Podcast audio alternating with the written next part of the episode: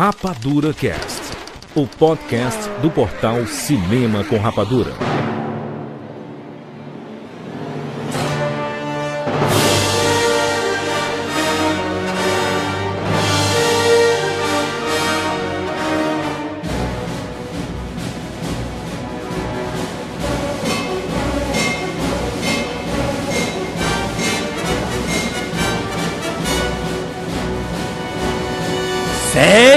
Séries Rapadurianos de todo o Brasil! Está começando mais uma edição do Rapadura Cash e eu sou o Jurandir Filho e eu sou a Lei. Estamos aqui com o Thiago Siqueira. You break the law! Que isso? Que que tem You um ó? betray the law! É os óculos do, do Caverna do Dragão conversando. Afonso Solano! Mama's not the law. I am the law. É, é- é um quase soft porn, né? Isso, cara? É verdade. É no seu. No, no pé do seu ouvido, assim. Exatamente. Rafael Dracon, seja bem-vindo. Fala galera, eu timei Jurandir Filho pra participar desse cast e ele obedeceu porque eu sou a lei. Todo mundo quer ser a lei, né? Não, eu sou a lei. É, eu sou a lei. Eu sou a lei. I'm the law! Muito bem, gente. Nós vamos falar aqui sobre os quadrinhos do Dredd, sobre os dois filmes. Tanto o filme do Stallone, de 95, como o novo filme, o Dredd, de 2002, com Kauban fazendo esse personagem. Vamos entender um pouco sobre esse universo da lei e da justiça. Vamos comentar tudo, tudo a partir de agora.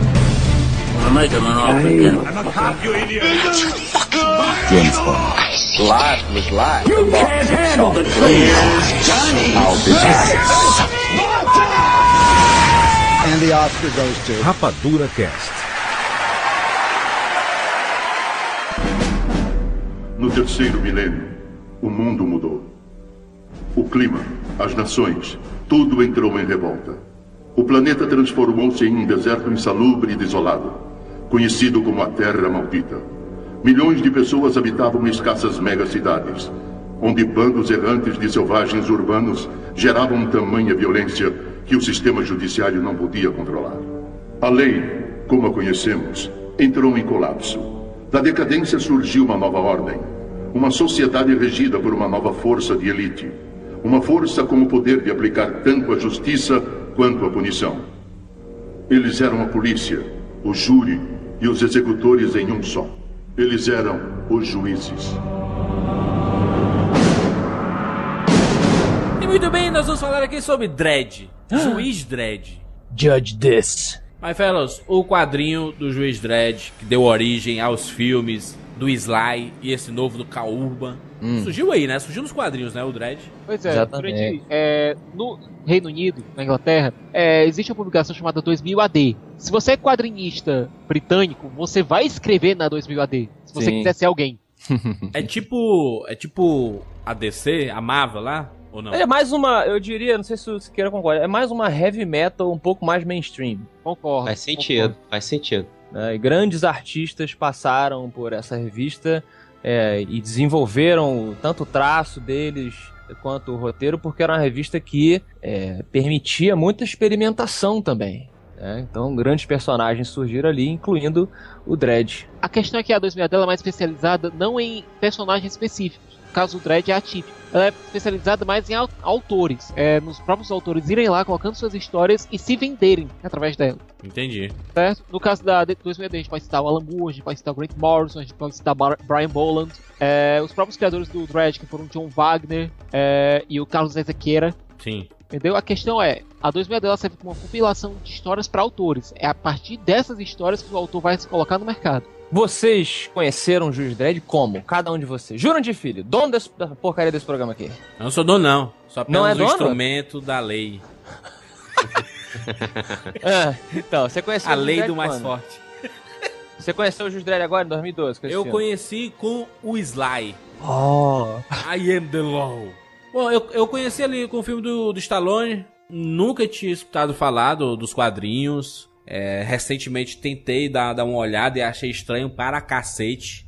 Ele tem uma parada diferente, né? Além de ser preto e branco, ele tem um traço bem peculiar, né? Não é um traço tradicional, não. É o Carlos de Ezequiera, que o Siqueira rimando citou. É, ele tem um desenho até meio. é, que, pessoal, tem gente que chama até de mal feito. É um desenho muito estranho, assim, ele experimenta muita coisa, não se preocupa em fazer um fechamento de arte final, né, Siqueira? Com tanta.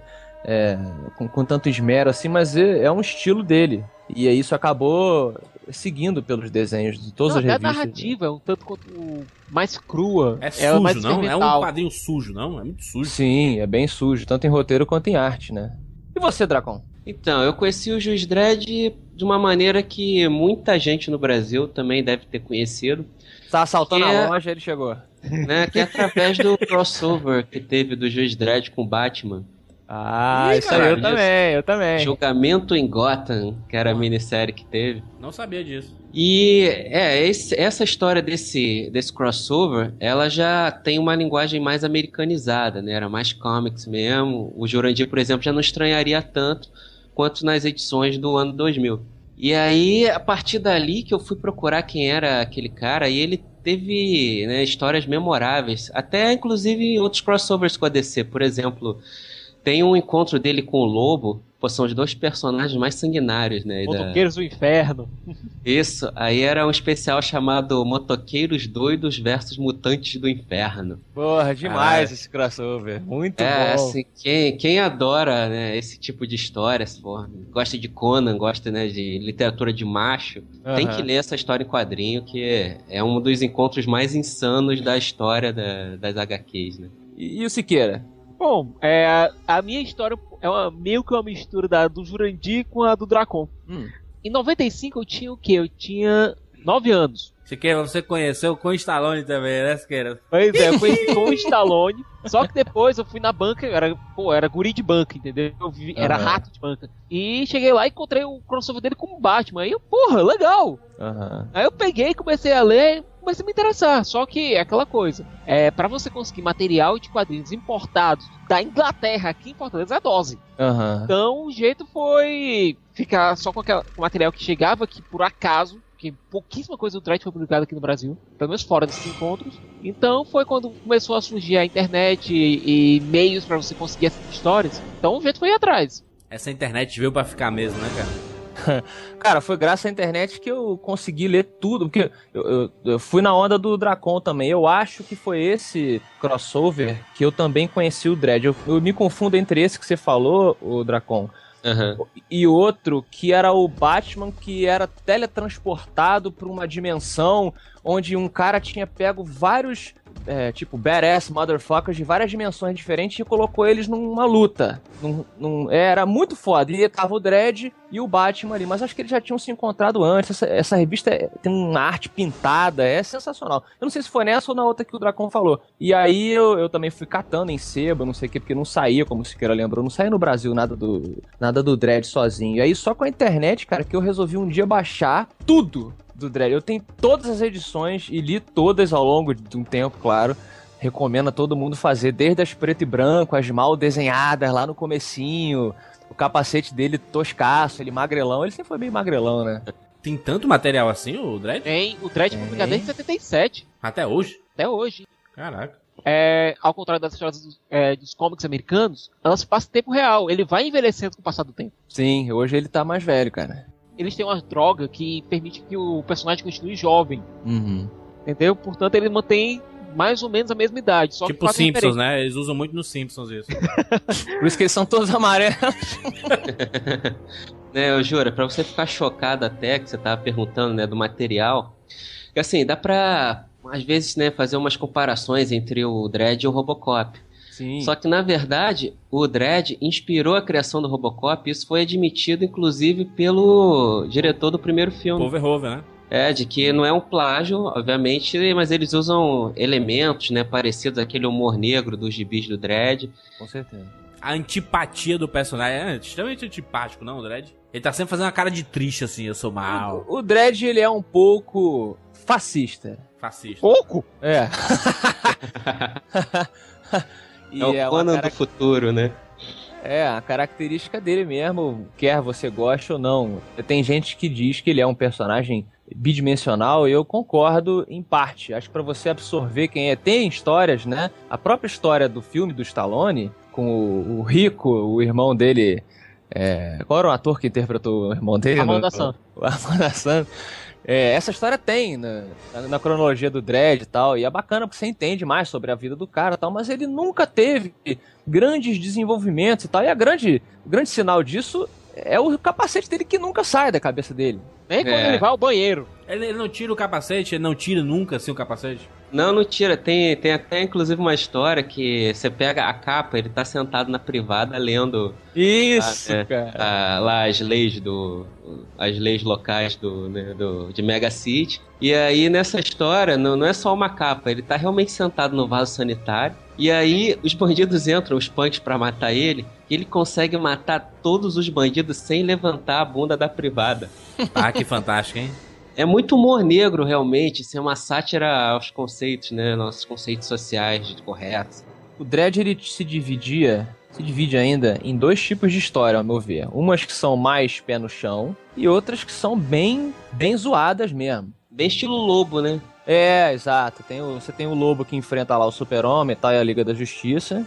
E você tem o lobo que vai pro céu porque morreu e mata todo mundo. Mata todo mundo no céu e mata todo mundo no inferno também. É, eu, eu sempre separei, assim, acho que eu considero que são da cronologia dele de verdade e outras que são mais zoadas. Mas o objetivo dele era meio que fazer uma fazer uma crítica mesmo, e mostrar qual, até onde, né, o governo ou as pessoas iriam pra, ó, dar um basta. Porque a gente até já comentou em algum rapadura aqui, o, o Dracon também mora no Rio, o Jurandir veio outro dia, foi assaltado umas 10 vezes, não foi no Rio, Jurandir? Exatamente, né? Que pena, mano. Perdi tudo. Ficou nu, Que nu, nu. na, em Copacabana. Mas aí, é. Aquela coisa, né? Que to- todo mundo chega num ponto que você fala, puta que pariu, se eu tivesse uma arma, ou então se eu tivesse poder, eu ia botar um. um- se você for assaltado, alguém tomar uma porrada, um bandido e tal, você chega no momento e fala, porra, meu irmão, vamos botar uma merda de uma. de uma. é, como é que chama? Um toque de recolher nessa porra, entendeu? Vamos, vamos invadir essa porra desse morro todo. Que é o que tá acontecendo, né? Eu não quero criar polêmica com esse assunto, but as pessoas que defendem, não, mas os criminosos têm que ser punidos, têm que ser presos. Eu queria ver, se imagine, ouvinte, pobre amigo, você está aí na sua casa, você, a sua mãe tá voltando do trabalho e um assaltante para roubar a bolsa dela dá um tiro na cabeça da sua mãe. Que isso, cara? O programa ficou pesado. O que você faria? Não, vou, vou mandar, vou pra a polícia pra prender você. Você É. com a cabeça explodindo, maluco, possesso, satanás do corpo. É, há de se pensar, né? Todo mundo quer fazer justiça com as próprias mãos. Grande É. seria justiça ou vingança? Sim, mas a uma mescla vingança não é uma. Mas a vingança, a vingança não é uma forma de justiça, ô Siqueira? Hein, Siqueira? Fala aí, Siqueira. Vingança é autotutela. Não, coisa não. que é defenestrado, praticamente, parece, quase que completamente defenestrado pelo nosso sistema de leis. Não, quando Siqueira, quando, quando a gente prende um bandido que assaltou e matou duas pessoas, a sociedade não está se vingando daquela pessoa? Não. De certa A, maneira? toda a ideia do nosso sistema penitenciário, ideia, quer dizer, Hum. ideia, não realidade, Hum.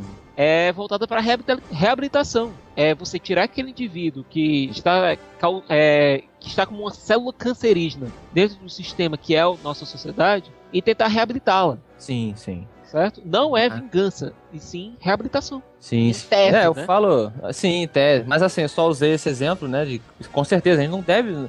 A gente não pode se render ao sentimento animal, né? Dentro da gente. Mas o, o juiz Dredd ele foi criado pra brincar com isso. E se chegasse a um ponto da violência, pra quem não conhece a história do Dredd, em que, olha, não dá mais pra gente ficar é, prendendo as pessoas e levando pro, pra julgar, não cabe mais ninguém dentro da, da, da prisão, então vamos criar o cara que fica andando na rua e ele julga na hora. Não tem julgamento, não tem tempo, ele executa mesmo. Essa é a premissa da crítica. É um exagero. Dredd é um exagero. Então, e é esse tipo de raciocínio até que faz com que o, o Capitão Nascimento se tornasse um herói nacional nesse sentido. Exatamente. É, exatamente. Porque o, o Dredd, ele é um Capitão Nascimento às avessas, né? Só que porque o Capitão Nascimento ele faz o papel de juiz, júri, executor, só que ele precisa burlar o sistema. E o. Dredd, ele é o próprio sistema. Ele é a lei. Agora a gente tem que lembrar também uma coisa. É, o Dredd foi criado em 77. Em 79, a Margaret Thatcher assume como primeira-ministra do Reino da Inglaterra. Caraca, imagina só. Entendeu? É quase como se fosse uma premedita- é, como se fosse uma premonição, porque o governo da Thatcher é, foi marcado por uma linha duríssima, uma linha Uhum. direitista duríssima, que a gente pode ver muito, muita, não vou dizer semelhança, mas espelha muito o que é, o mundo do Dredd é. A premissa, a premissa do Dredd, qual é? 2099. Onde após uma guerra nuclear, é, os Estados Unidos se transformaram numa terra devastada, é, na qual o único resquício de civilização que existe lá é nas megacities. São megacidades que englobam é, antigas metrópoles americanas. Entendi. É, e o, o Dredd é um juiz da Mega City One, Mega Cidade 1, Mega City One, onde é, impera o sistema dos juízes. Que é isso? É, considerando a grande criminalidade que essas megalópolis possuem, que é que acontece? Não se tem tempo, não, não se mostra hábil o sistema judiciário clássico. Tendo então que o Estado recorrer aos juízes, são pessoas que, ju que atuam como juízes, júris executores das sentenças em loco, lá no meio da, da ação. São policiais. São policiais, né? Policiais bem com poderes que de poder de conseguir julgar os criminosos no ato, né? Exato. E o Dredd é o fodão da parada, é isso? O Dredd é, é o maior juiz de Mega City One. É o porque ele é, é, porque ele é o cara que simplesmente não se compromete com nada, não se dobra a nada. E não se corrompe, né, também. Tem essa parada de não se corromper. Ele é incorruptível, ele é implacável e ele é imparável. ele é a lei. A lei. Essas cidades, como todo conglomerado pós-apocalíptico, tem, tem o quê? Tem muita máfia, tem muita droga, tem essa parada toda. Aí esses juízes têm que tentar conter essa onda de criminalidade, é isso? É tentar mesmo, né? Porque até no próprio filme é comentado que eles conseguem atender a 6% dos crimes diários. Porque você pega ali Mega City 1, ela é uma megalópole de 800 milhões de pessoas. Uhum, Aí você imagina como policiar isso tudo, né, diariamente pra um local que cabe 200, é isso? Essa é uma, uma parada desproporcional assim, né? É, e, e, na revista, falando, mantendo a revista primeiro, é, você inclui aí, junto com os humanos, mutantes, alienígenas também. Não, mutantes? É, Não, mutantes existem no, no filme também, no novo filme de 2012. É, mas mutantes que eu digo, mutantes além da. É, porque no, no, filme você tem a juíza Anderson, que é uma telepata, houve uma mutação. Mas na revista em quadrinhos você tinha mutações de diversas formas. Deformado, nego com, com outros tipos de poder. Era, era uma revista, como eu falei, bem experimental. Então, quando eu queria botar uma coisa bem louca, eu colocava contra o Juiz Dredd. Isso é muito legal. Oh, essa, essa parada Marte do Vingador do Futuro não, não é isso, não? Por aí. Não é, é bem por aí. É, é mais aí. ou menos por aí mesmo. São, é o resultado da guerra nuclear que rolou. Uhum. Agora, é, no próprio filme, ele cita, olha, o criminoso que tá conversando com a Anderson, ele cita, Olha, a maioria dos mutantes são os caras com três braços, totalmente deformados, mas você é até bonitinho. Ele fala isso. É, mas ali por conta do, da restrição orçamentária, né? Eles isso. não puderam mostrar muita coisa nesse filme novo. É, já, se eu já puder colocar a minha opinião, eu, eu, sempre achei o seguinte: o primeiro filme do Dredd com o Stallone, que o Jurandir viu é, e conheceu o personagem, para mim ele acertou no visual visualmente, ele é bem semelhante. A roupa do Dredd é aquela coisa ali. As ruas meio Gotham City, meio suja a parada, né? E é, nada mais aquelas ruas ali estavam parecendo mais é, um mashup de Blood Runner com. com alguma parada do Joe Schumacher, cara. É, claro, é o que eu falei, é mais próximo, mas, por exemplo, a, a coisa dos, dos blocos na, nas revistas, os blocos eles são muito próximos. Dá a impressão de que a pessoa ela, ela vive muito. Dá a impressão, não, as pessoas vivem muito mais nos blocos do que nas ruas. Você quase não vê grandes rodovias. As ruas são muito apertadas. Tem também, mas o foco é nos blocos. Então achei que o primeiro filme do Stallone ele acertou nesse ponto errou na essência do personagem. Ele era muito heróico, ele desenvolve uma personalidade que ele não tem nos quadrinhos. Ele tira o capacete. Ah, pode. Ah, mas é um detalhe. Tirar o capacete não importa. Importa, cara. Porque é aquela coisa, o Dredd, ele não é. Ele quase não é uma pessoa, ele representa aquela forma de lei. É, inquebrável, é, ridícula, né? Nada. Ele não é humano quase. Ele não tem face, né? Ele não pode ter uma face, né? Exato, não pode. Então eu achei isso do primeiro filme. O segundo filme, eu já acho o inverso. Eles se afastaram do visual mais próximo da revista, mas acertaram no tom, na personalidade do cara, no tipo de roteiro que uma história do Juiz Dredd é, pede, na minha opinião. Sabe o que é engraçado? Eu, eu, fui, eu fui rever esse filme do, do Stallone, né, de 95, e assim, eu tinha a impressão, eu gostava. Eu, eu, hum. achava, eu achava, tipo assim,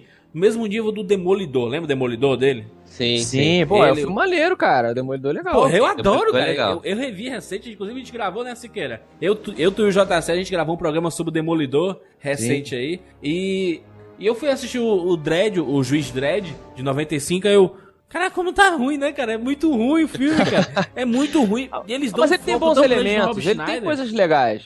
Ele tem? Ele tem, pô, ele tem os, os, os, os efeitos práticos dele são legais. Você tem aquele robô. É o robô animatrônico que aparece lá. É simplesmente foda, cara, que o Rico utiliza como arma lá. E Pô, o visual dele, o traço do design do robô, cara, você vê que é tirado realmente da, de uma edição da 2000 AD. Robocop, Não, mas um o, o robô é o melhor ator do filme. Exatamente, é. Uma, uma coisa que eu percebi, é, já fazendo esse paralelo entre o filme do Stallone e o, e o novo, ali a gente vê a representação de que o pessoal conhece o Dredd, sabe? Uhum. Que sabe, porra, é o Dredd, caralho, vamos fugir, sabe? Já, já é temido, né? Já é o cara fodão. No novo Uhum. filme ele não é, né, cara? Ele é, mas não é tão notório, concordo com você. Não houve uma ênfase em tipo, fuck, it's Dread, né? Aquela. os bandidos exatamente. cagando na caça, assim.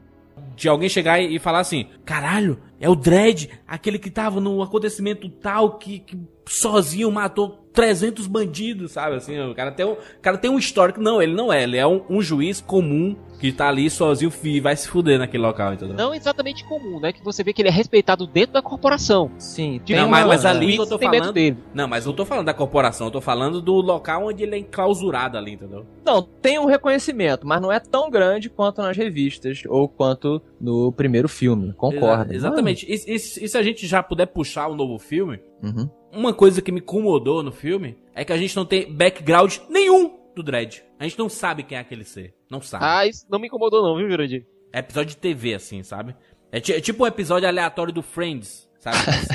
que se Tá, você, ligou e viu, né? Se Tá, você tá. conhecer o Friends, você vai achar, porra, é, é um episódio foda, porque eu conheço o Chandler, conheço o Ross e tal. Se você não conhecer, tu assiste bacana, assim, tu. Caraca, né, ainda é legal. Mesmo não sabendo quem são aquelas pessoas, ainda gostei de assistir. Você sentiu falta disso, Dracon? Não, eu não senti falta disso não, porque mas você já porque a conhece, gente né? tem essa ligação, né, com, com a história em quadrinhos. Você já conhece, o- né? Na história em quadrinho não importa muito bem quem é o Dredd também, né? Ele é um conceito, ele é uma figura que exerce a justiça. E aí vai lá e faz, é tipo o Conan, assim, gente, né? O Conan chega lá, é o, ah, é o Conan, o Conan chegou. Não, mas o Conan E tem nesse- uma personalidade melhor, né? Mais Tem. trabalhada. A gente Sim, vê a sim, criança mas é- crescendo, mas é o Conan, a roda Conan, e tudo mais, né? E aí, por isso que eu entendo isso que o Jurandir tá falando. Realmente, o filme do Stallone, é, ele passa mais aquela sensação de o Dredd chegou. Uhum. Independente de mostrar um pouco do passado dele ou não, do tentar botar um background. né? Mas mostra, no, no filme do Stallone, por incrível que pareça, ele mostra, cara. Vo- Você, você, você cria um- uma empatia com o personagem. Mas independente de mostrar, a, a- a chegada do Stallone causa mais impacto do que o do novo filme, que Ei, é o Dredd até mostrando- chegou. Até enfocando lá no, na peça que cobre o dele lá, porque tem no enquadramento, cara, quando mostra o Dredd de baixo pra cima, Então, eu ia dá um falar dessa foco lá na porcaria da saqueira É o dele. garanhão italiano, meu filho. Pô, eu ia mesmo. falar isso, eu ia falar exatamente disso, que é que é, da, pau a do diferença Stallone. da- das direções, né? Assim, o cara que. eu não sei- Quem que dirigiu o primeiro filme, o juiz do Stallone? Danny Cannon. É, cara, é basicamente diretor de série, cara. Uhum. Então, esse cara, ele é apaixonado pelo Stallone, sério. assim. Ele, ele tem uma tara no corpo do, do Sly, assim, ele é, é, o, é o amuso dele. Quando o Dredd chega no primeiro filme, a maneira como ele filma, ele que a, a moto para, e inclusive é repetido isso no novo Dredd. Não sei se É, foi uma é. homenagem, né? Que até a parte de colocar o descanso ali da moto, a maneira. Só que a diferença é que, né, no, no novo filme, o cara não vai atrás do corpo do ator. Naquele ali, ele dá uma subida que ele dá detalhe até na coquilha do Stallone. né? Ele sobe, e quando ele para naquela boca torta lá do Sly, né? Ele faz um enquadramento, parece que a gente vai beijar o Sly. assim. Exatamente, mas, mas, mas- mas o jeito que o Sly fala é pra temer. Eu sou a lei. Larguem suas armas. Este quarteirão está sob intervenção. Este é o seu último aviso. Só que o jeito no novo filme, ambos têm o momento que o, o protagonista, o Dredd, tem que falar pra intimidar. E no, no do Stallone é logo no começo, e o do novo filme é mais ou menos na metade do filme ali, né? O momento é foda. Inhabitants of Peach Trees. This is Judge Dredd. Let him talk. operate under the same rules as the rest of the city. Mama is not the law. I am the law. Demais, demais aquele momento. Mama's not the law. I am the law. Pô, é, inti- é pra intimidar, cara. Não, e o, o, o massa quando ele- eles começam a reparar que o Cal Urban já tá botando pra fuder ali, né, cara? Ele já vê assim, no setor tal tem 20 corpos no chão, no setor tal tem 18, no setor tal tem 8. E a contagem só aumentando, né, cara? O cara sozinho com a mulher, cara. Essa parada de focar no corpo do Stallone, que o Dracon falou, é, vem muito também do, do que causou o problema do Dredd mostrar o rosto no primeiro filme, que era você tem que botar o ator que atrai as multidões no, no, no cartaz, É o né, rock, cara? né, E-? É o então, rock, é, né? Não, Exatamente. é. O Stallone teve muitas brigas com o Danny Cannon durante as filmagens. Uhum. Basicamente pelo quê? Porque ele queria mais destaque. Ó, 95 o Stallone tava ainda lá em cima, portanto, ele tinha que ser focado no filme, Uhum. certo? O filme se tornou mais uma versão do Stallone pro Dredd do que um filme do Dredd. Tanto que o momento que ele tira o capacete lá, lá no, no tribunal, ele, ele vai falar com, com, com o chefe da parada, o Mark Von Sydow. E tem uma hora que ele vai tirar, aí a câmera vem em 360 assim, ele tirando a- o capacete. Aí você vê, caraca, é o Stallone, meu Deus, eu não sabia. Ainda tá de lente, né? Tá com a lente, claro. né? né? O olho azul absurdo, né, cara? Pois é, cara. Mas eu acho É. que o problema é, é- é você colocar isso, você botar um ator não só com um rosto que vale milhões e com um ego que também ele acha que vale milhões. E aí o cara acabou trazendo esses problemas pro, pro filme, né? Não, é o diretor do Eu Ainda Sei O Que Vocês Fizeram no Verão Passado. Então, olha que beleza. esse juiz Dredd do Stallone e o novo é tipo assim, é tipo falar do Batman do Joe Schumacher e do Batman do Christopher Nolan, sabe? É- Eu Não, não, diria não se exatamente for- o Joe não. Schumacher, cara. Eu não diria Porra. exatamente o Joe Schumacher, eu diria o Batman do Adam West. Não, que isso? Está... Não, o filme não é... Que isso? O filme não é ruim assim não, gente. Pelo amor de Deus. do Stallone? Não, é por isso mesmo que eu tô dizendo 66, cara. Porque o Batman 66, você ri daquela situação. Não, mas Certo? ali era outra proposta. O filme do Exatamente, Stallone... O do do Stallone, Stallone ele é uma proposta funciona. quase que você ri do filme. É, até porque como o Rob Schneider tá lá, você não consegue rir com o filme, você ri do filme. É, eu não, não concordo 100% não, mas... Aque- a- aquela cena que o Rob Schneider e o Stallone são capturados por aquele trio de canibais lá do, do- Uhum. parada. Aquela cena é ridícula, cara. É ridícula. Não faz sentido nenhum aquela cena, cara. Ué, cara, por que não? Eu acho que faz sentido dentro do que eles se propuseram ali na hora, entendeu? É, é galhofa. É a família. E eu tenho outra coisa. Aquele momento ali da família de mutantes que são canibais, o caramba, aquilo ali é bem, bem dread. É? É, aquela situação é bem história em quadrinho do Dread. Talvez por isso eu tenha, quando eu visto, quando, quando visto, eu falei, porra, é, tem esses momentos, entendeu? Do, da, da- o mundo do lado de fora, e as- o, o cara deformado, aquela, aquela maquiagem do cara é muito legal, dele rodar aquela paradinha. O Dread, a revista do 2000 AD, tinha um- esse lado tosco, entende? Esse lado, esse lado ridículo do, do Dread.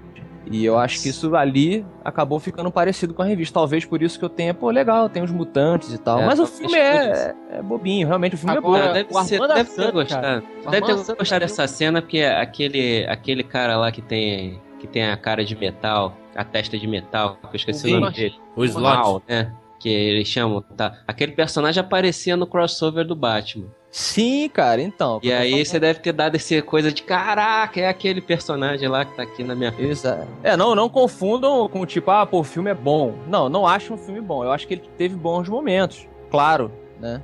Pô, mas na, outra, outra coisa que é uma tragédia no, no filme do, do Stallone é a parte do roteiro que os caras fazem das frases de efeito. Então, toda Eu hora o Stallone tem que falar dizer que isso. Eu sabia que você diria isso, exatamente. Pô, tem uma lá que é quando o vilão, ele tá de frente pro vilão lá, né, que, que tem, né, que eh, colocou ele na situação, Uhum. que ele no, no crime que ele não cometeu. E aí o vilão vira e fala pra ele: A única nossa diferença entre nós é que você é destruiu que você sua vida destruiu a sua vida para para, a abraçar a lei. lei. E eu E eu destruí, destruí a lei para, manter abraçar a vida. Quem é que falaria um negócio desse? Cara, Cara, o Armando o Assad tá roteirista pensou extremamente nisso o dia inteiro né, nessa cara? frase. Ele achou foda, deve ter ligado pro diretor uma hora da manhã. Caralho, a mesma, a mesma linha aqui, ó.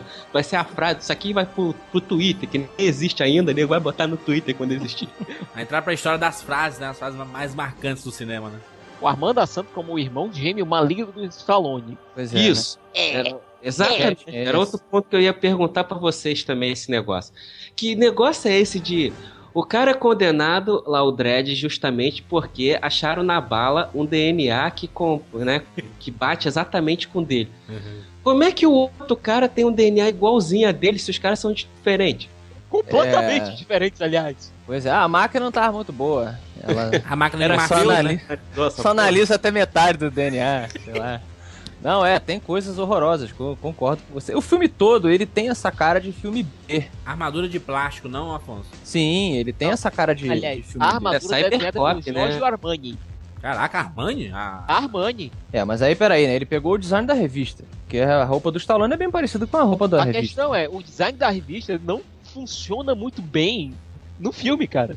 Eu acho que. eh, eh, Acho não, eu concordo com você. Eu acho que pra funcionar, você tem que colocar tudo ao redor da roupa dele da mesma maneira tosca. Aí você entende, tá? Esse mundo é assim, né? Quando o cara adapta só. É o que eu acho, por exemplo, do filme novo. Uma crítica minha é aqui. Eles mantiveram o capacete, mas botaram a roupa dele muito mais realista. Algo que a gente possa identificar hoje com ah, as nossas forças policiais, né? Sim, E sim. eu, ach- eu achei que ficou fora do lugar. Eu gosto do capacete porque eu tenho um carinho pelo personagem, como o Dracon lembrou que nós temos. Mas olhando ali, falei, cara, por que que já que a roupa dele é desse jeito, por que, que tira um capacete, entendeu? Que lembra uma águia ali, aquela coisa. Então acho que tem esse, tem esse pequeno problema no design do, do personagem novo. Eu gostei, mas acho que é um probleminha. Quando eu vi o capacete do Magneto do X-Men Primeira Classe, eu achei ridículo, ridículo a parada. Porque é tipo um capacete frouxo que você balançar a cabeça, o capacete balança também, sabe assim? Ele é meio uma cuia frouxa na cabeça. É, desse novo filme, eu achei o capacete é, que ele não combina anatomicamente com a cabeça do Carl Urban, sabe? Diferente do, do capacete do, do Stallone, né? Que é cabeçudo. É, e encaixa, você vê que ele, ele, ele meio que vai afunilando assim, né? Ele, ele encaixa perfeitamente. Você não pode falar que nenhum elemento desse novo dread é frouxo, pra começar. Só se recomponha, por favor. Porque esse filme não tem nada de frouxo. Não tem nada de aliás, frouxo, é, indo aqui pro novo filme, fazendo Por uma favor. comparação. V- Vamos só fazer o o novo filme agora, por favor? Esquece Sim, vamos lá, então. No novo filme, cara, tem uma coisa que eu gostei logo na introdução. Hum. Se você lembrar do filme do Stallone, é, a introdução épica lá, a narração é feita pelo James Earl Jones. Olha, o sim, o Mufasa. Darth Vader, respeito. Mufasa, meu filho, ela é o Mufasa. É feito pelo James Earl Jones. Que aliás, ainda no meio ainda colocam uma força poderosa assim no meio da. do discurso dele. Nesse novo filme, não. Quem abre, quem faz o discurso inicial, quem nos apresenta ao mundo dele é o próprio É Dredd. o próprio Dredd, exatamente. Entendeu? É ele que nos conduz por toda a história. Não sei como ele narrou a parada ali, mas Tá narrando É. pra quem, né? pra quem, né? Vou, vou sentar aqui. Ô, meu filho, lê uns papéis aí, meu filho. Ah, de repente o Dredd. tira a, a- a realidade da parada. De repente o Dredd, por ser essa pessoa, né, introspectiva e tal, nas ruas, a violência, ele tem que extravasar de alguma maneira. Aí em casa ele chega e fala, querido diário. Exato, não pode. Cara, eu, eu acho que, que um filme pra, pra, pra você comprar a história do começo ao fim, os protagonistas não podem narrar a história, cara. Não, eu não vejo problema nisso. Porque não. parece Não. um Era Uma Vez, sabe, cara? Assim, fica parecendo um Era Então, Uma tu Vez. não gosta de tropa de elite. É, E isso me agora? incomoda. Mas é uma coisa que me incomoda, é isso que eu tô falando. Mas Sim. aí que você tá. Você tem. ó, Eu tenho certeza que o diretor do novo filme. é, ele assistiu Tropa de Elite. Eu tenho certeza. Ah, ela é muito tropa de elite filme, né? Jesus Cristo. Pois é, o Pete Travis. É. E, e outra coisa, essa narração do Dredd é importante para estabelecer outro elemento, uma ligação entre nós e ele. Uhum. É porque o Dredd, no decorrer da projeção, ele faz coisas brutais. Atrozes. É. Entendeu? Você não teria como estabelecer uma relação com ele se não fosse o fato dele estar ali mostrando: olha, eu sou assim porque o meu mundo é assim. Eu pensei aqui num, no modelo é, que pode servir de argumento do Capitão Nascimento estar narrando ali, né? É como é, porque o, o Capitão Nascimento, em, em muitos momentos, ele é professor, sabe? E ele pode tentar explicar, olha só, gente, vou explicar pra vocês como é que aconteceu essa parada. Aí ele, como- ele conta aquela história, entendeu? Tanto que o, o filme parte de um determinado momento pra frente, né? E ele não narra mais. É, tá. Na, na faculdade de cinema, até quando, né, quando a gente estuda roteiro, principalmente com, com os roteiristas mais famosos, dois dos crimes que eles falam pra nenhum roteirista cometer, um é isso, é narrar em voice off, que é exatamente o que a gente tá falando aí, né? E a outra é fazer flashback. Não, o problema não é nem esse. O problema é você fazer isso de um modo que acabe tirando a atenção do filme. No Dredd, Isso. eu vejo o sentido, por quê? Porque é ele que tem que nos mostrar esse mundo dele, porque ele tem que justificar por que ele age desse modo. eu entendo a justificativa do Siqueira. Concordo que isso funciona assim em muitos filmes. Não acho que nesse filme necessitava, porque eu não acho que deve é, se revelar muita coisa da personagem do Dredd. Eu acho que humanizar ele é um caminho Aí é que tá. que o Sly tomou. Exato. Mas não acho que chegou, Não. mas não acho que chegou a humanizar, não. Eu tô falando, eu concordo com você nesse ponto. É, discordo que o- do que o Dracon falou, que não se deve nunca fazer flashback não ou falei que narração. falei. Eu Falou? Sim! Falei na faculdade que de na cinema faculdade de cinema é o que se diz. Porra, mas como é que pode falar que não se usa narração em off, não se usa flashback? Eu acho que pode ser usado quando, quando bem usado. Ah, Mas, mas eu não achei que essa narração foi um problema, assim. Eu acho que uma história boa, ela é contada por aquilo que é mostrado na tela, sabe? A história se monta. Não o cara tem que explicar, "Ai, gente, vocês estão chegando agora aqui, esse é o nosso mundo, sabe? E é, vai ser desse jeito, ele quer resumir. Ele quis resumir ali, ele não quis colocar o apocalipse acontecendo e a cidade se transformando. Ele preferiu pegar 30 segundinhos de narração em off e falar, olha, gente, já tá tudo fodido aqui, o mundo já tá desse Até jeito. porque, Jurandir, é, o acontecimento do apocalipse do decatombo nuclear não é importante pra história. O que é importante pra história? Mostrar Mega City One, inserir o Dredd ali dentro e mostrar o que é que tá acontecendo. Eu gostaria de ver a origem do- dos juízes, sabe? Da transformação da, da civilização. Só que se fosse um filme de 200 milhões, eles fariam isso. Como é um filme de 50 milhões, não, vamos, vamos- vamos colocar um off aqui que justifica. É, esse pra mim foi é, um, um fator muito positivo pro filme, porque você não tendo todo aquele peso do dinheiro em cima, você reduz a pressão dos Isso. executivos, né, que falam, não, coloca um cachorro que fala. E o que? Uma narração, né, Afonso, que dura dois minutos, né, Afonso? Morreu, né? Não tem isso. É, né? entende. É só o que- comecinho ali. Eu É. acho que serviu bem para esse lado, tipo, vamos focar no que a gente pode fazer, que é criar uma história que sirva a esse personagem. Ah, não vai ter nada multicalafobético, nenhum robô gigante fazendo nada bizarro, porque a gente não tem dinheiro. Então vamos focar no que as pessoas vão se identificar mesmo, no personagem, naquele conflito ali simples. É um filme simples que serve ao propósito que ele se, que ele se determinou ali. Eu achei o filme muito bom, cara, porque ele, porque ele prometeu fazer. Agora, Afonso, falou da hum- humanização, entre aspas, aqui do Dredd. Eu acho que é um aspecto diferente. Primeiro, o Dredd é um personagem muito fechado, entendeu? Você não tem muito como exprimir grandes emoções. Você não tem como fazer com que ele justifique, não nem justifique, ele se mostre por que tá fazendo aquilo ali. O que é que a gente pode fazer então? A gente mostra como é que o, o mundo que ele vive e por que ele age desse jeito. E é uma coisa que também Uhum. funciona com a Mamá, que é a vilã do filme. É, muito legal. Os dois são filhos de Mega City One. Os Exato. dois são frutos dessa cidade. O Dredd, o Dredd ele foi pro lado, eu quero manter esse organismo que é Mega City One mais ordenado possível. Uhum. A Mamá não, a Mamá ela quer sobreviver dentro desse organismo. Sim, é, isso ficou legal. A Mamá é uma personagem que sem muita volta você você entende, né? A criação dela deve ter sido X, ela era puta, o cara rasgou a cara dela, nasceu nesse. viveu nesse bloco aí e tal, e beleza, a mulher é uma sociopata mesmo, psicopata. É. E ela já tem cara, né? Aquela CC do, do, do Game of Thrones. Sarah Ah, Connor, A Lannister lá, a Sarah Connor da, da série. E Siqueira, a, Ah, eu, ninguém viu eu, essa série aí. eu- Não, é boa, eu gosto. Eu gosto. Eu gosto dessa série. A primeira vez que eu vi, Siqueira, eu, eu não lembrava que ela tava no filme e eu pensava que era a Nina Myers, cara, do 24 Horas. Outra Olha. também. Isso, é também. muito parecida, cara. também, Dragão? Isso. Ela faz uma interpretação de uma pessoa que não tem sentimentos ali, mas tem se ausentado de uma interpretação emocional.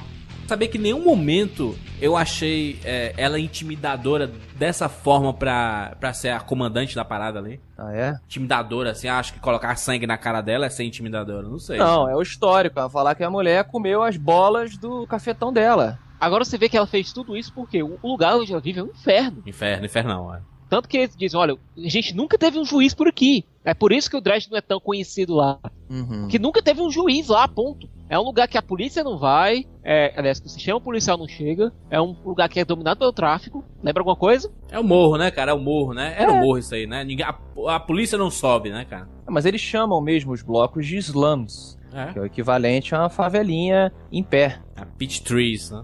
A favela vertical. O Dracon, você gostou do filme, cara? Eu gostei, gostei. É exatamente o que você falou. Assim, ele tem uma proposta. Dentro dessa proposta, ele sai perfeitamente bem. Ele é muito fiel ao, ao cenário, né? A atmosfera da história do quadrinho. A gente que leu sabe que não é uma coisa fácil, né? De se colocar, porque ele é Uhum. brutal, é violento ali, né? Ele não faz a crítica social, ele tem aquele humor negro em determinado, determinados pontos. O paralelo com Tropa de Elite não, não é nenhum. A gente tá inventando aqui, não. Ele é muito semelhante à parada, sabe? É muito semelhante. E o fato de ser num local fechado é como se fosse um, um, um grande prédio, né? Um grande edifício, assim, um condomínio, sei lá. Condomínio, né? Mas um É. condomínio totalmente lacrado. É lógico que tem muito da, da- do baixo orçamento, né? Então, quanto mais você limitar o espaço, menos você vai gastar, né? E é engraçado que, por conta disso, Jurandir, por conta desse espaço limitado, o 3D funciona muito bem. Exato, ficou extremo- Muito bem. E, e outra, é, é bacana isso porque além de ficar um ambiente totalmente claustrofóbico, né, sabe? Tá, tá trancado, meu filho. Você não vai sair dali, a não ser que você mate todo mundo, sabe? E aí eles inserem um, um assim, pra justificar o 3D e os efeitos especiais, eles inserem uma droga, uma droga que reduz ah, o seu cérebro, assim, a, a- o processamento do seu cérebro em 1%. Na verdade, ele aumenta o processamento do seu cérebro para que o tempo diminua 1% da velocidade normal. Exatamente, exatamente. E essa é a desculpa muito bem bolada, concordo com você, para que você tenha um slow motion muito bem feito, né? E o resultado é, da- de cada tiro, né? Minha namorada é enfermeira, como já comentei aqui, eu acho. Ela, ela vê isso direto, né? No hospital. Ainda mais aqui no Rio. Pô, naquele dia que a gente tava na pizzaria, Afonso, e ela falou lá do, do Broken é, Penis. contou histórias esquisitas lá no nosso jantar. Mas tem, cara, de tudo. No hospital tem de tudo. Desde nego enfiando desodorante no rabo até É. as pessoas com, com a cabeça estourada, o braço partido. Então ela vê Pau muito isso. Então ela no final do filme, ela falou, cara, tá muito bem feito mesmo. Você vê o resultado da violência. E eu acho que é uma violência ali é, necessária para que você entenda o que o, o Siqueira falou, né? Ele é um produto. O, o Dredd é um produto daquele mundo, a Mama, é a Mama, Mamá, sei lá, é- ela é um produto daquilo ali, e a violência tem que estar ali pra te mostrar, cara, aqui não é brincadeira não, a parada é assim mesmo. E justifica o ser um filme de 18 anos, né? Porque faz muito tempo que eu não vejo um filme. Eu acho que ele não tem essa vibe hollywoodiana, né, né Siqueira? Ele é britânico, né? O filme. Aí é que tá. Hum. O filme é uma produção independente britânica Sim. de 50 milhões, cara. Eles pegaram a grana e disseram, olha, vamos fazer um filme do Dredd que a gente pode fazer e que a gente, do jeito que a gente quer fazer. Uhum. Sem financiamento externo, sem grandes financiamentos externos, sem grandes estúdios por trás. Vamos fazer um filme. Ponto. É, E fizeram, exatamente. cara. Agora a questão é, será que isso tá tendo resultado? É, não está. Esse,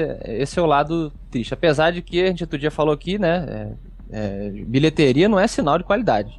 É, Dredd tá apanhando as bilheterias americanas, feito mul- mulher de malandro, mas Aham. é um puta filme, cara. Não, mas é, mas é, é justamente isso, né, Siqueira? A gente, é o contraponto, né? Porque a gente vê que é, esses filmes grandes de Hollywood, eles são lançados é, PG-13 por causa da grana, né? Essa é, claro. a verdade. É só por causa Claro. da grana, né? Porque se eles pudessem colocar a violência é, que esses... Por exemplo, o Batman. Imagina um Batman de 18 anos, do Nolan. Ah, mas ali eu acho que nem precisa. Não, ok, ok, ok. Até porque nem tem sangue, né? O filme em nenhum momento tem sangue. Imagina um mercenário. Imagina um mercenários sem sangue. Ima- imagina se o Sly, ele cede o Chuck Norris e faz um PG-13, Mercenários 2, sabe? Exatamente. Se- Seria uma parada completamente diferente. Nesse filme, ele, ele, ele- ele assume, ele assume o seguinte: olha, meu filme é 18 anos, é pra, é pra maiores. Eu ouvi gente falando assim, ah, não, mas se é 18 anos aqui no Brasil, vai com responsável. Não, meu filho, filme 18 anos no Brasil, você não pode ver se você não tiver 18 anos. É diferente de, de classificação indicativa 16 anos, que você pode ir com o responsável. 18 anos não pode, de jeito nenhum. Essa é a lei no Brasil. Né? A lei é dessa forma. Não, porque eu vi gente falando assim, não, porque se eu for com meu pai, eu vou assistir. A menina tem 16 anos. Eu acho que até pode ver. Claro, no cinema a lei, a lei não se discute. Tá, e Dredd pra mostrar isso. Mas eu acho Cine- que. Cinema fecha se deixar, viu? É, mas assim, usando de referência, acho que todos nós aqui, é, eu não acho que é um filme que a galera de 16 anos é, é- tem problema assistir em casa, né? Vai ter que assistir em casa. É, no mas não vai ver lá, esse 3Dzão aí, né? Esse 3D é muito foda esse 3D. É, vai perder o 3D, mas eu não acho que é um filme que é prejudicial. Não é, não Ah, é, mas é Deus, extremamente a violento, criança. né, cara? É, sei lá. só- Agora, vocês concordam que apesar do filme não, não ser um campeão de bilheteria, ele vai ser um filme que vai sair muito bem no home video. Vai. Sim, sim, sim, É. concordo. É, Netflix aí, ou a TV, a- até a TV com a Globo provavelmente teria que passar no Corujão, né? Assim. É realmente um dos poucos vezes que eu posso dizer, o 3D vale a pena. Pra quem não viu o filme ainda, né? Tem uma hora lá, um determinado momento, que a galera tá ch- chapando lá com slow-mo e todo mundo. Uh, câmera lenta e tudo. Aí o Dredd vai entrar. A ação do Dredd dura 5 segundos. 3 segundos. Aham. Só que como tá em câmera lenta, você vê tudo acontecendo é, em câmera lenta, né? A ação dele e os tiros que ele dá, cara. É sinistro o jeito que pega nos caras, por exemplo. Então, a, a bala entra de um lado da boca, sai do outro, sabe? O cara dá um tiro na barriga do cara e mexe. Ou aquela, Exato. aquela hora que ele explode a, a, a porta, aí o cara vai voando em câmera lenta pra trás e ele, ele tá com a escopeta na mão, sabe? É muito foda o sistema que eles fizeram, né? O, o diretor ele arrebenta nessa cena. Ele, Ele é mostra como é que foda. seria, como é que seria filmar Transpotting com Bullet in Time. Exatamente. É, Essa coisa do tiro pegando, é, é, eu acho também essa coisa da minha namorada, e, e por desenhar também, eu sempre pesquisei, né? Resultado de tiro, resultado de explosão, não sei o que, você acaba é, descobrindo o que acontece mesmo, que- foto de guerra, essas coisas. Eu lembro quando, quando saiu o Rambo é, 4, foi o 4 o último, né? Isso, extremamente violento, caralho. Isso, que eu lembro do Stallone falando que ele queria fazer o, o Rambo mais realista de todos, é, focando não só na questão lá política do lugar, mas no resultado da violência. Que ele falou, a violência dos anos 80 ela era muito estilizada e tal, ainda que é, mostrasse tal, ela é muito estilizada. Então eu quero mostrar o que acontece mesmo quando o cara toma um tiro, toma um- uma facada e tal. E, e eu, eu lembro que eu vi isso muito é, aplicado quando ele, ele tá na parte das flechas, né? Aquela parte das flechas do, do, do Rambo, o último é foda. sensacional, né? Porque o foda é isso, você vê muito filme de o cara dando a flechada no outro, pega sempre no coração, Isso. ou então no, no meio da testa, né? Aquela flechada no meio da testa. costas. Meu irmão, o rambo da flechada atravessa a tua bochecha e sai na- no seu pescoço lá embaixo. E aí, porra, acerta o braço, e prende, acerta o seu braço e sai no outro lado do braço e acerta o teu pâncreas e fica o teu braço preso no pâncreas. É, a violência acontece na hora do tiroteio, você não tem, né, uma mira perfeita. E o Dredd, com uma- o treinamento que ele tem, você vê no filme que a bala pega em qualquer ponto letal. Pode ser na espinha ou pode ser na- no meio da sua cara, mas não é no- na testa. E faz um estrago, né? Faz um belíssimo estrago, né? Mas é um filme bonito, cara. Se o cara levar quatro tiros, tu vê os quatro tiros pegando no cara, sabe? E arranha, a cara e arrebentando a carne. Ele, tem, ele não é 18 anos à toa, né, cara? Ela falou assim, ah, mas como é que a gente faz pra ah, mamar, né? Como é que a gente faz pra dar o exemplo pra esses caras? Não, fala o seguinte, vamos matar eles aqui? Não, não. Você tira a pele deles e joga lá de cima. É, a mulher Meu é má irmão, eles mesmo. caindo lá no chão. Não, o legal é que ela não só joga o cara lá de cima, joga o cara lá de cima com Zomor. Porra, muito foda, né? É, pra ele poder sofrer mesmo. Aquela, é, esse- essa droga, ela, ela pega um pouco de sangue, né? Porque ela queima a tua boca, né? Porque entra o sangue na parada, né?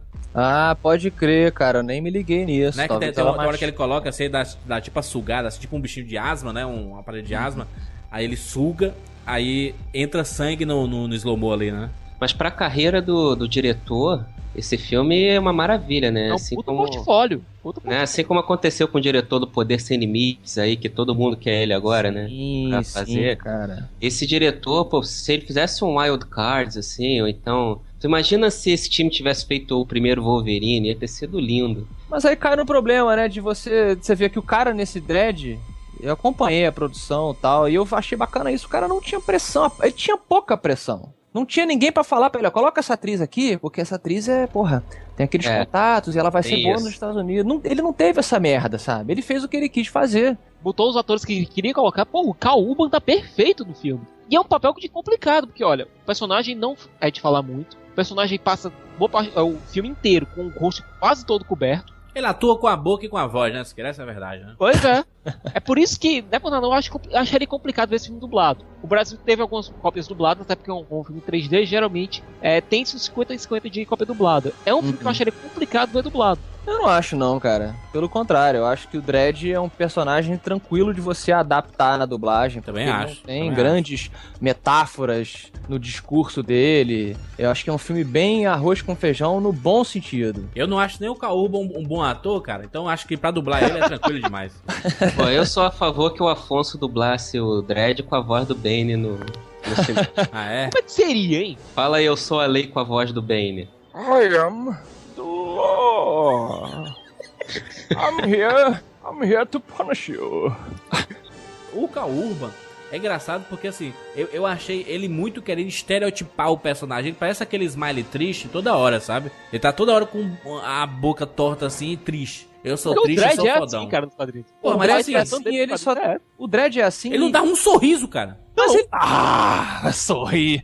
Sorrir Sorri. pra quê? Sorrir pros fracos, né? Sorrir Porra. para os fracos. Isso é sorrir naquele mundo de merda, Jurandir. O cara não tem, não tem o que sorrir. Ele tá ali pra. Você vê, ele fala. O que, que eu tô fazendo hoje aqui? Ah, um grande evento, não sei o quê. Quando a mulher pergunta, ele fala: é só uma apreensão de drogas. É Aquilo ali, é claro, tem, teve um- uma coisa a mais, mas na essência, na brincadeira, foi só mais um dia na vida do juiz Dredd. Exato, é um, é um episódio, né? É, esse, esse filme é muito cara de episódio, cara. É, e bom, isso é bom. É bom, é que sei, mas, mas assim, é. não tem background de filme, sabe assim, eu É, acredito. é uma história completamente fechada. Não. Ó, tá aqui, ó, fechadinho. Pronto. Aquela coisa que. Essa coisa que a gente tá falando do orçamento, outra coisa que eu acho é, excelente também, é que quanto mais dinheiro você tem, mais liberdade de cagar, né? é, Em termos de grandes cenas. Vamos montar uma cena para o trailer, né? A cena do trailer, sempre tem isso. E aí você, nesse filme, não tem como fazer. Você tem cenas boas, tem uma cena grande lá, de um bom efeito, uma perseguição e tal. Mas assim, não. eu- A a pessoa que foi ver comigo falou assim: pô, engraçado, não tem nada assim, nenhuma moto voadora, né? Como tem no filme do Stallone. O jet ski, né? É um grande robô, entende? Uma Pode grande. até ter, mas naquele local não tinha, né? É, cara, Nesse acho, universo pode ter, sei lá. eu acho que isso serve ao personagem porque o Dredd, ele não faz nada, salvo exceções é, contadas no- no- na mão, ele não faz nada escalafobético para exercer a lei. Entendeu? Ele não vai é, atirar num tanque de propano pra matar um cara e explodir dois carros no processo. Ele vai dar um tiro no cara. Entendeu? O Dredd sempre fez esse tipo de coisa. Então acho que serve bem ao filme. Por isso, ele quando faz alguma coisa mais elaborada, ele faz porque ele precisa pegar mais pessoas, entendeu? Do, que eu digo assim, Sim, de sim. artifícios, Sim, de. é porque ele, ele, ele, ele é muito metódico, né? Ele é muito metódico, é tanto que eu, eu tenho um momento lá que é cercado, né? A Peach Trees é, é totalmente cercada, não pode sair. Ele falou, não, então a gente tem que chegar na mamá lá e pronto. Aí vai ele e a Anderson lá subindo, e ele com a arminha dele. A arminha é é uma forma de falar, porque aquela é uma puta arma, né, bicho? Porque ele É, fala demais. assim, tiro de. de, de Ricochete. de flash, aí É.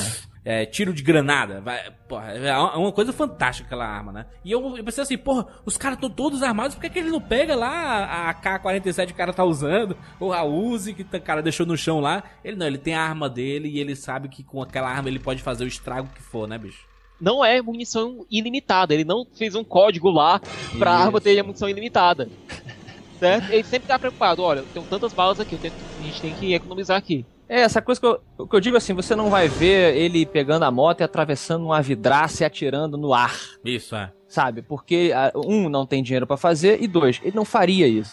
Aquelas metralhadoras giratórias. O Sim. que eles fazem ali, meu irmão. Aquilo ali é Gears of War, né? Porra! Gears of War total ali, cara.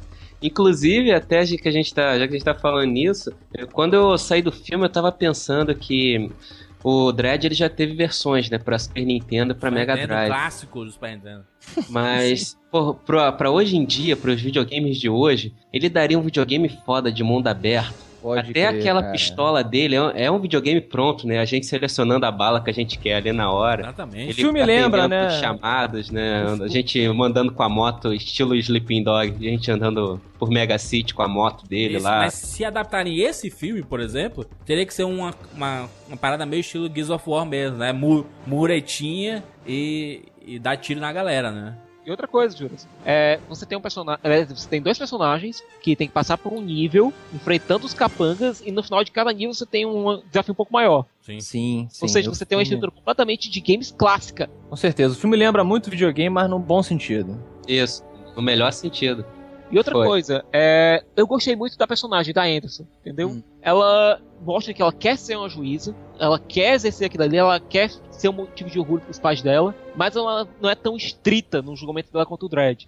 Excelente, né? Ela acaba sendo, é, é bem, bem óbvio, né? O, o fator, aquele recurso de roteiro do, do, do telespectador, né? Ela, ela somos nós, junto com o Dredd, pra gente ter um pouco de humanidade ali. Senão você ia ter um Robocop Exatamente. é. subindo os prédios. E eu acho que funcionou muito bem. Ela é uma personagem muito legal nos quadrinhos, exatamente por essa coisa da, da mediunidade dela, né? Nos quadrinhos ela envelhece porque ela não pode usar aquelas drogas anti-envelhecimento que o Dredd usa, por Uhum. conta do, do dom mediúnico dela, ela não Essa, pode... essa, essa personagem existe nos quadrinhos, cara? Existe, existe. Existe. Juíza Anderson. Tanto É. ela quanto a Hersher, que foi apresentado no filme de 95, existem nos quadrinhos. Tem até uma capa do, numa das edições que eles estão quase se pegando assim. E aí vem escrito a chamada da capa: Cop desse. é, com umas copy de COP mesmo. De... Aham. Aham. Isso é outra coisa legal no filme, que não existe uma relação é, de é, amor entre os dois, que seria nojento, aquela merda. Nojento em termos de roteiro mesmo, né? De. De, de fácil de fazer. Ah, vou salvar a mocinha e dar um beijo nela no final. Você também não tem a coisa paterna. Eu não achei nenhum sentimento paterno ali. Não, Existe não uma tem. coisa de, de professor e aluno. Isso aí. bem é meio como o simples. Wolverine e Kitty Pride, por exemplo, nos anos 80 nos X-Men. Não, eu acho que menos, Siqueira. Acho, que, menos. acho que menos. menos. Não tem um sentimento ali, não tem um Exato, carinho é. pelo Dredd. Não, eu vejo que o Dredd olha com um certo. Eu vou dizer até uma certa nostalgia, porque ele vê nela algo que ele tinha quando ele entrou na força. Eu entendi Ah, não, eu não entendi isso. Entendi. não. Eu- ele, que o Dredd, se você notar, ele é um cara que quer proteger os inocentes. Ele diz isso várias vezes. Tanto naquela, perseguição no começo, quando ele diz eles mataram o inocente, você vê que tem uma mudança na fisionomia dele. Não, desculpa, mas eu- aquilo ali é o seguinte. A minha visão, tá? Do que eu conheço do Dredd. Ele passou a, ativar o modo. Ele tava ali, vou prender essa galera porque eles estão com drogas. No momento em que eles atropelaram um cidadão, Exato. ele não começou a ficar puto porque atropelaram um cidadão. É porque, tipo assim, meu irmão, Justificou a parada, né? Dele. agora eles estão em outra categoria da lei. O meu Exato. trabalho é exercer a lei. Ele não ficou puto que eles atropelaram um cara. Exatamente. é, Muito bom. Eu não sei se eu quero enxergar alguma coisa mais palpável no personagem. Ah, quer enxergar demais, cara. Não, pode ser, pode ser que tenha. É a visão do Siqueira, eu entendo. É porque eu não vi assim, mas eu entendo que talvez tenha um pouco disso, não sei, né? Mas eu vi um. Na hora que ela é capturada, ele fica puto, cara. Eu não sei se ele fica mais puto por conta do fato dela ter sido, cap- ter sido capturada ou por fato dela de capturarem ela. E o Alex Garland é um cara que sabe fazer isso. Se você vê Sunshine, se você vê Extermínio, ele é um cara que gosta de cenários é, distópicos e gosta de personagens complexos. É verdade. Exato. Legal lembrar isso, né? O roteirista é o cara que escreveu o. Como é que é? Os zumbis lá da Inglaterra? Extermínio, extermínio. Filmaço, 28 que é o dias, Extermínio. É, porra, filmaço. E o. Sunshine, que é outro filmaço também. É, ele faz eu os. Ele escreveu os filmes do Danny Boyle, né? Acho, acho que ele fez a praia também, né? Ele escreveu a praia. E quando a gente pensa até o diretor do Dredd, ele tem umas influências, assim, pelo menos que lembra, né? O Danny Boyle, fotografia, umas coisas assim, interessante. Quem Ele- quase dirigiu o filme foi o Duncan Jones, que é o filho do. do David Bowie. Que Lunar. fez Contra o Tempo, que fez Lunar. Ele quase dirigiu, só que ele recusou o trabalho por um motivo. Eu adorei o roteiro, só que o Dredd é um personagem que pra mim tem uma importância tão pessoal que eu provavelmente não conseguiria fazer um filme do Dredd sem colocar a minha versão do personagem. Uhum. É, isso foi bem legal dele dizer. E possivelmente a versão dele não foi aprovada, né? Não, porque ele não foi contratado pra fazer aquela versão. Então, Aham. Muito bem, muito bem. Notas. Notas para o filme do Sly e para Dredd, tá? O novo filme. Tá? Rafael Dracon, notas. O filme do Sly, o o filme do Sly, eu considero o mesmo nível, revendo hoje, eu considero o mesmo nível de mulher gato, cara. Nossa senhora! não, Dracon! Não, porra! É, É. Pô, assim, colocando ah, ali o, o uniforme, que nem é, que é legal, o Sly tem aquela presença de eu sou o Dredd, porque I am the law, e é, mais alguma coisa, eu dou uma nota 3. Meu Deus! Boa, boa nota, boa nota. É boa nota, nota 3! E para o novo filme, Rafael Dracon. Agora, pro novo filme, como a gente falou, por, porque ele se propõe por orçamento, pra interpretação, direção, tudo, o 3D que o cara usou, assim, dentro da, dentro da proposta dele, eu dou, dou uma nota, pô, eu dou uma nota 10. Puta que pariu, parabéns. Isso aí, A garoto. proposta dele ali Claro, pra, claro. pra HQ e tal, pro que o cara se propôs, eu acho. Não que o filme seja o melhor filme do mundo, seja Não, o melhor é. filme do ano. Mas pra proposta, eu acho que o cara cumpriu exatamente o que ele quis fazer, sem se perder, sem deixar ninguém influenciar o cara. O que ele quis fazer tá ali. Não, é, o pessoal tem que entender que existe diferença, por exemplo, de um 10 pra um dread e um 10 pra um poderoso chefão, entendeu? Claro, Isso, não, existe uma exato, diferença absurda exatamente. nisso, né? Exatamente. O Poderoso Chefão é um 10 geral, assim, de filme além do, do universo, Exato, né? é. Mas esse é um outro, é um outro caso, é um caso específico. Exatamente. Muito bom. Afonso Solano, notas. Olha só, Juiz Dredd do Stallone, né? 95. Cara, é um filme muito falho, concordo com vocês. É, que acertou, como eu disse, no visual, em grandes eh, pontos visuais com relação à revista, mas errou no roteiro e na, na encarnação do personagem Juiz Dredd. Eu acho que ele é. Eu revi esse filme no YouTube inteiro, cara. Eu daria pra ele uma nota 6. Caraca! É, porque ele tem Caraca. aquele. Ele tem aquele caráter de. Dentro do gênero que ele foi. Que ele foi feito na época, ele era um filme de sessão da tarde. Ele tem. A trilha sonora do filme original é muito legal, cara, o tema do Juiz Dredd. Escutem aí naquele. taranã, taranã, Ele sobe assim, Verdade. sabe como é que é? Mas é muito legal, cara, o- a, a trilha sonora, é, os efeitos é, de boneco, que é uma coisa que eu gosto muito, estão lá. Essa tosqueira dos monstros canibais tá lá também no filme. Então eu acho que é um filme que é, é assistível tranquilamente, assim, é, não vai mudar a tua vida. Você tem que relevar algumas coisas, mas é uma nota 6, assim, você vai esquecer. E o novo filme? O novo filme, concordo com o que o Dracon falou, o cara, ele se propôs a um, um gênero de filme e ele entregou muito bem. É, é aquele caso inverso, né? Acertou pra mim na caracterização do personagem, mas errou, errou entre aspas, no visual. Eu gostaria de ter um filme que unisse os dois. A, a ombreira gigantesca da roupa do Juiz Dredd, porque eu acho que o visual ele diz pra você também um pouco do, do tom daquele mundo, entende? O juiz, quando ele chega na revista original, ele tem que ser uma figura que chama a atenção. Ele não é um Batman que, deve, que, que tem que ficar no escuro, que tem que sumir. Ele não é um, ele não é um o Bop, Aham. entende? Ele tem que aparecer, ele tem que inspirar medo e justiça, no outro caso, né? E esse cara ficou muito bop, ficou muito realista, mas o cara quis fazer isso, né? É. Dentro dos limites dele. Então eu dou pra ele nota, nota 8, sim. 8,5, pronto. Nota 8,5. Filme muito bom, recomendo ver no cinema. É. Excelente, excelente. E o cara não tira o capacete, isso aí já merece. né? Ah, deixa eu só, só, só fazer uma pergunta pra ti, Afonso. É, é, tu gostou do Kauma como Dredd? Gostei, cara. Gostei. Gostei do. Ali você gosta do quê? Do queixo e da voz do cara, né? Porque Tu acha nem- que se o, que se o, se o Stallone daquela época tivesse nesse filme de hoje e não tirasse o capacete nem nada, Sim, seria um com bom... esse visual, Sim, seria um. Eu acho que seria, porque ele tem a voz Hum. do, do- O Stallone, exatamente, como imagem, eu acho que ele funciona como queixo ali, como voz. Talvez ele seja forte demais para o Dredd. tá, tá certo. O Dredd das revistas, ele não é um fisiculturista, ele tem um porte decente, Aham. né? Mas eu acho que a figura dele ali não ia estragar, não. Mas o Carl Urban mandou bem, cara. Eu, eu gostei. Muito bom. Muito bom. Se queira notas. Bom, é, eu considero o filme de 95 tosco, mas aquele tosco do tão ruim que é bom, entendeu? Tipo Resident Evil. É. Não, ali é tão ruim que é ruim mesmo. Não, não, é tipo Resident Evil, isso aí, Resident. É. certo? Eu acho ele tosco no sentido que tão ruim que é bom. Eu gosto do da trilha sonora que eu acho fantástica. Porra, é Alan Silvestre Isso aí. e The Cure, cara. The Cure fazendo a The Dread Song. Porra, Cara, fantástico. muito legal. É, o visual é bacana e até mesmo a canastrice e a ruindade das atuações contribuem pro filme se tornar engraçado. É um filme B, cara, como eu É falei. um filme B, cara. E é aquela coisa, tem o diálogo do Armando Assanto com o Sylvester Stallone que você não consegue entender porra nenhuma que os caras falam por conta do sotaque. Sério, parece que os caras estão rugindo, É uns orcs. entendeu? Eu acho divertido. Por isso eu acho que vale um seisinho, sabe? É. Não é um filme bom de maneira nenhuma, Pois mas é. diverte pra caramba. É.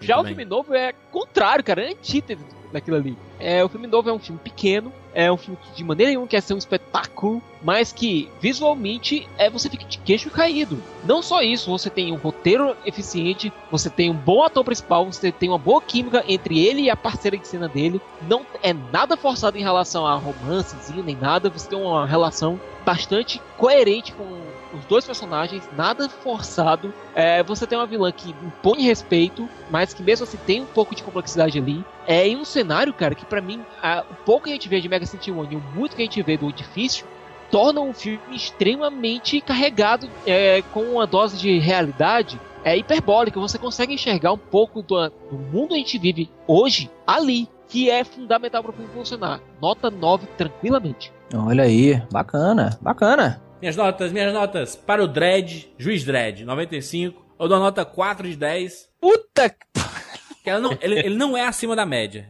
Ele não pode ser de 5 pra cima, ele tem que ser de, de 5 pra baixo. Então, Pô, mas 5 4. pra baixo é um filme que separa no meio. Porque eu gosto, eu gosto muito de Stallone, sabe, cara? Ele é carismático, né? Ele é demais, ele é demais. Stallone é foda. Esse novo filme é um leão solto num galinheiro, sabe? É um leão Aí. solto no galinheiro, cara. Ele vai olhar pro lado, só tem galinha e ele vai passar por cima de todo mundo, sabe, cara? Aham. Eu senti alguns problemas com o filme, sabe? Assim, eu- faltou um pouco de background do personagem, sabe? Pô, vai deixar que eu. A gente pergunta, pô, mas o background que a gente tem é o que é o filme de Stallone, cara, sabe? É o quadrinho. O quadrinho, assim, nem é tão conhecido no Brasil, sabe? Entendo, entendo sua É, crítica. é, sim. fal- faltou um pouco de background. Então eu vou dar. é, a- apesar de tudo, eu achei um Tropa de Elite britânico voltado pra esse universo da ficção científica, sabe? Uhum. Então eu vou dar uma nota 7,5 de 10. Entendi. Eu, que, eu queria dar uma nota bem maior, porque eu achei esteticamente eh, muito foda, só que me faltou motivação, sabe? De ver. Por que, que os personagens têm essa motivação? Eu não tenho motivação nenhuma do Dredd, o cara da capa, o cara que é o nome do filme. Sabe? Eu não vi motivação nele. Eu vou Pô, mas- executar. Pronto. uma motivação no sentido de que, tipo, ele tem que tirar a testemunha do prédio pra poder fazer o caso contra a mamá. Pois é, mas você acaba achando que o, que o Dredd é o guarda-costas da Anderson, sabe? Porque a, a menina tem motivação porque você entende um pouco do, do personagem dela, sabe? Você tem um background dela e não tem do cara, que é o cara da capa, entendeu? Entendi. É, eu tô mais com o Siqueira de que eu acho que ele.